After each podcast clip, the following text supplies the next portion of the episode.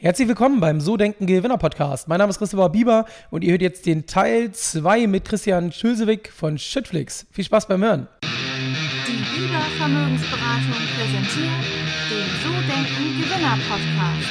Vermögensberatung für Unternehmen und Unternehmer in Hamburg. Und ich würde jetzt gerne noch mal so ein bisschen wissen, warum du das Ganze gemacht hast. Du hättest ja auch in den USA bleiben können, warum zurück nach Deutschland, ähm, dann auch noch ins Ruhrgebiet. Ich glaube, ich sitze im Ruhrgebiet, wenn ich es richtig weiß. Ne? Nein, nicht ganz, wir sind in Ostwestfalen. Ah, in Ostwestfalen, okay, ja, sehr schön, sehr schön. Das ist natürlich noch mal ein bisschen anders. Also Münsteraner Ecke da irgendwo. Ja, Gütersloh sitzen wir, ne? Das kostet Ah, okay. Bielefeld, ja. Ja, sorry, ja, das, das darf man natürlich nicht mischen. Das, das ist richtig. So ist das. Habe ich, hab ich mal eine Zeit lang gearbeitet, deswegen da muss man mal ein bisschen aufpassen. Ähm, aber wieso bist du dann nach Ostwestfalen gegangen? Also ich meine in den Staaten bei Microsoft. Ähm, warum dann äh, zurück ins Deutsch, äh, nach Deutschland und dann nach Ostwestfalen? Also Ja. wie kam das? Äh, ich bin gebürtiger Ostwestfale. Also ich bin irgendwie hier aufgewachsen. Irgendwann mal mit 15 erstmal in die USA gegangen. Ähm, und ich wollte eigentlich ein Unternehmen gründen. Und wenn man ein Unternehmen gründet, dann guckt man sich natürlich an und sagt, boah, ey, wo, wo- machst du das? Und für mich war das einfach, A, war, weil ich auf dem Hof mal aufgewachsen bin, auf dem Bauernhof, dann ist da eine gewisse Affinität dafür da. Ähm, dann war es persönliche Frustration. Das heißt, immer wenn ich mal ein paar Projekte mit meinem Bruder gemacht habe, wo wir Sandstotter und Kies brauchten, ist die Lieferung nie richtig funktioniert. Also es lag nie da, wo es hin sollte und kam auch nicht dann, was wir brauchten, sondern irgendwie anders. Und äh, hab ich gesagt, boah, die Branche braucht das. Ne? Die Branche braucht eine geile, intuitive Lösung. Und äh, warum nicht in eine Branche eintauchen, wo es halt keine großen Player heute gibt?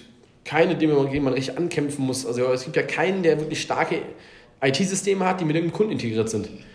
Das heißt, war ein bisschen opportunitätsanalystisch getrieben. Ja?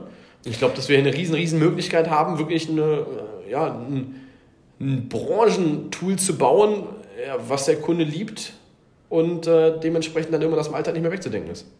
Ähm, jetzt warst du ja vor Angestellter. Wieso Selbstständigkeit? Kommt das bei dir aus der Familie? Warum, warum eigenes Unternehmen? Womit hat das zu tun? Ja, wenn du zehn Jahre in Konzernen gearbeitet hast, irgendwann ist aber ein bisschen konzernüberdrüssig. Ne?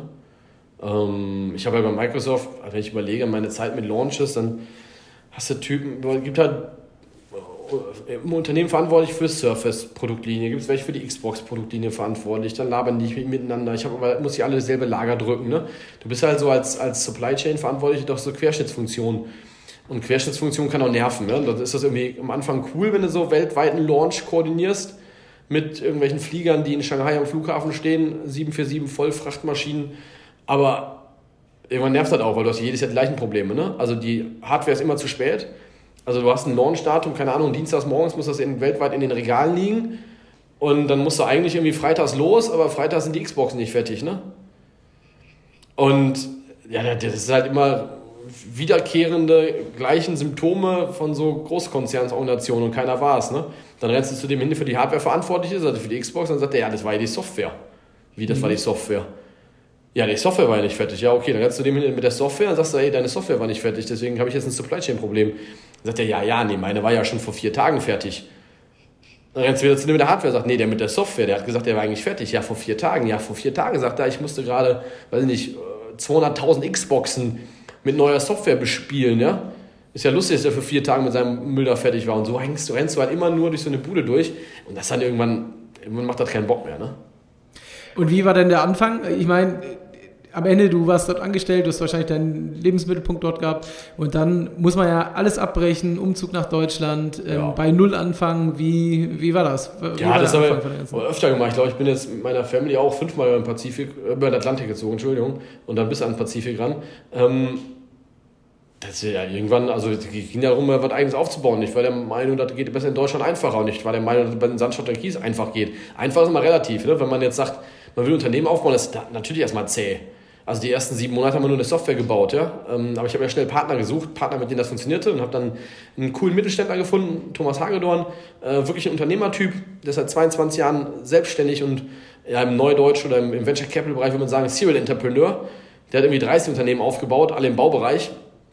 Den habe ich kennengelernt über einen Bekannten und der war von der Idee genauso begeistert wie ich. Und dann habe ich mich erstmal hier reingezeckt und gesagt, guck mal, ich setze mich jetzt hier mit hin. Und dann haben wir aus dem Baubetrieb heraus äh, eigentlich Schüttflix dann aufgebaut. Ja? Natürlich mit einem ganz anderen Skillset. Wir brauchten auf einmal Leute UI, UX, äh, Backend, Frontend und so weiter, äh, Ingenieure da oder Developer. Ja, und dann hat, dann hat es aber Fahrt aufgenommen. Das haben wir auch, da haben wir auch erste Aufträge generiert und so weiter. Und so sind wir dann, glaube ich, war das dann, äh, ja, Startup leicht gemacht, ne? könnte man sagen. Also du machst das ja mittlerweile seit 2018, also jetzt im dritten Jahr. Ähm, und man erlebt dich ja sehr engagiert, sehr dynamisch. Woher kommt das? Was, was treibt dich an? Was ist der Hintergrund der Geschichte? Äh, Energie hatte ich schon immer. Ne? Also das kann man jetzt, also ich bin jetzt kein Kaffeetrinker. Äh, die ist irgendwie da. Äh, also, wo, wo, die jetzt herkommt, muss wahrscheinlich erblich bedingt sein. Ähm, ja, ich glaube, antrainieren kann man sich halt nicht. Aber gibt es ein Warum? Also warum machst du das? Ich meine, du hättest Angestellter bleiben können, du hast zwar schon gesagt, klar, da gibt es so diese Konzernschwierigkeiten, alles drum und dran, das kennt man ja so. Ja, aber ähm, ich will ein eigenes aufbauen, klar, ne? Mal ein eigenes Unternehmen gründen und äh, dann mal irgendwann selber aussuchen können, mit wem man zusammenarbeitet, wie man ein Unternehmen haben möchte.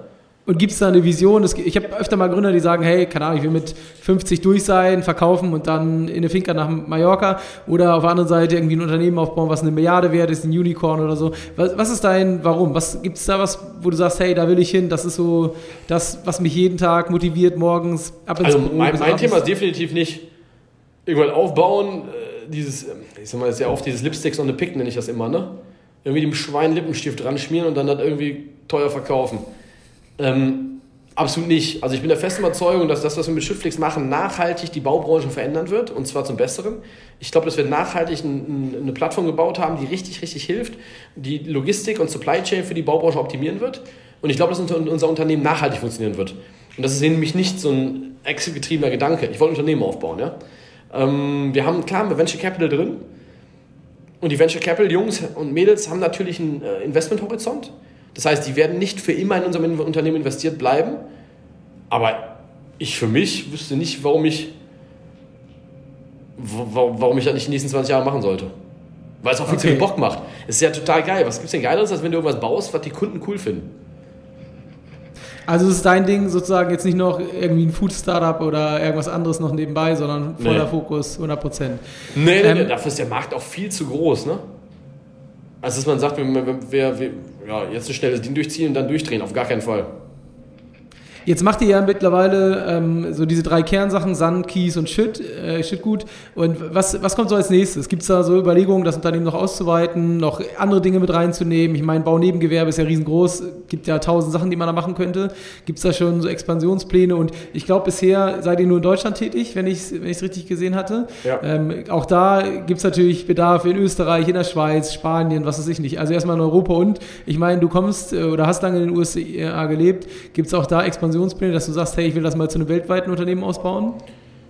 Ja, da sind wir opportunistisch. Also jetzt, also zwei Kommentare dazu. Das erste ist äh, Market Size. Ne? Also nur in Deutschland fahren jeden Tag 150.000 Schüttgut-LKWs rum. Im Vergleich, es gibt 94.000 Taxis und Funkmietwagen. Also der Sand, Schotter und Kies Anzahl Fahrzeuge auf dem Markt ist anderthalb Mal so groß wie den, den theoretischen FreeNow oder Uber adressieren könnte. Market Sizing. Der größere Hebel ist aber eigentlich, das Durchschnittstaxi macht am Tag 250 Euro Umsatz, 250. Der Durchschnitt LKW macht 1500 Euro. Da sind so 700 Euro Transport drin, 800 Euro Material in den 1500. Das heißt, wir haben anderthalb Mal so viele Karren auf der Straße und die machen jeweils pro Tag sechsmal so viel Umsatz wie das, was Uber adressieren kann.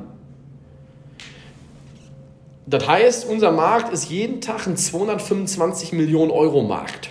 Jeden Tag oder 40 Milliarden im Jahr. Das heißt, nur Deutschland, ich rede jetzt nur von nur Deutschland, ne? das ist jetzt nicht international und darüber hinaus und wir, wir spinnen mal und machen, bauen eine globale Plattform. Natürlich cool, wenn es klappt. Aber äh, das wollen wir erstmal in Deutschland, ist der Markt so groß, da müssen wir uns erstmal richtig durchkämpfen und da wirklich eine, eine Marktpenetrierung hinbekommen. Okay. Das also ist. Fok Entschuldigung? Fokus auf Deutschland erstmal.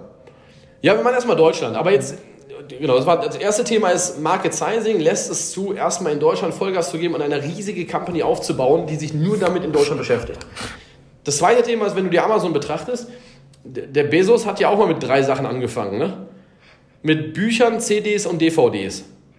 Und ich bin ja Logistiker, deswegen kann ich dir sagen, ich weiß, warum der mit Büchern, CDs und DVDs angefangen hat, weil die einfach zu verschicken sind.